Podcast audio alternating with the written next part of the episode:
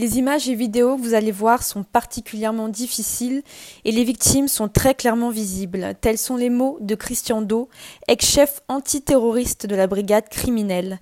Il a été en partie en charge de l'enquête des attentats de janvier 2015. Plusieurs proches des victimes et des survivants de l'attaque sortent à ce moment-là de la salle pour éviter de voir les terribles images de ce 7 janvier. Avec un ton imperturbable, l'enquêteur commence à nous montrer les photos sur écran géant de la rédaction de Charlie Hebdo, quelques minutes après l'attaque terroriste des frères Kouachi.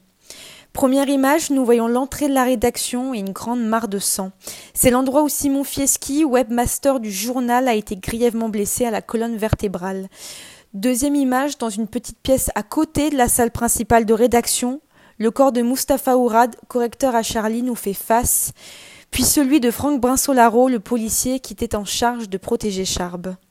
Et puis l'image qui fait vaciller la salle d'audience, celle de la rédaction décimée. À la vue de l'horreur, plusieurs proches des victimes, dont Chloé Verlac, l'épouse de Tinius, sortent en larmes et en suffoquant dans les bras des psychologues. Marie Wolinski, l'épouse du dessinateur Georges Wolinski, est restée quant à elle tout au long stoïque. Une chape de plomb transperce la salle d'audience face au corps de Cabu, Honoré Wolinski, Elsa Kayat, Bernard Maris, Michel Renaud et Tignous. Ils sont entrelacés à même le sol dans une immense flaque de sang. Toujours à la barre, l'ancien chef antiterroriste décrit cette scène de guerre de manière chirurgicale. Il parle de tirs d'exécution et non de rafales. 21 douilles ont été retrouvées sur les lieux. En tournant l'image à 90 degrés, le corps de Sharp nous apparaît. C'est lui qui a reçu le plus d'impact de balles, 7 au total, dont certaines à seulement 10 cm de distance. L'enquêteur nous montre ensuite quatre vidéos. Les deux premières sont celles provenant des caméras de surveillance de la rédaction, postées à l'entrée et dans un bureau. Sans aucun son, nous voyons arriver les deux terroristes tenant en joue la dessinatrice Coco. L'un de tire sur le jeune webmaster qui s'effondre. Les deux autres vidéos sont celles qui avaient tourné en boucle dans les médias et sur les réseaux sociaux. La confrontation entre une voiture de patrouille de la BAC et les deux terroristes mais aussi les tirs puissants lors de l'assassinat du policier Ahmed Merabé.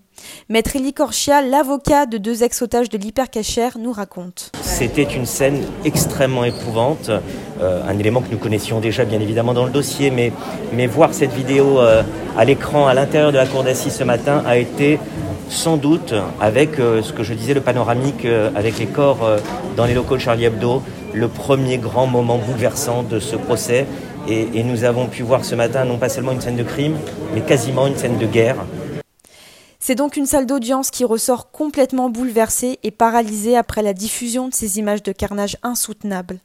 Maître Cathy Richard, avocate du fils de Bernard Maris, très ému, a évoqué des machines de guerre. Il va falloir mettre de l'humanité dans ce procès. Euh, parce que ce qu'on vient de voir, c'est inhumain. On a vu des machines de guerre. Demain aura lieu le début des auditions des parties civiles avec celle de la famille de Frédéric Boisseau, le premier homme à être tombé sous les balles des terroristes, mais aussi des témoins des faits comme le journaliste rescapé Laurent Léger ou la dessinatrice Coco. Au tribunal judiciaire de Paris, Églantine Delalleux pour RCJ.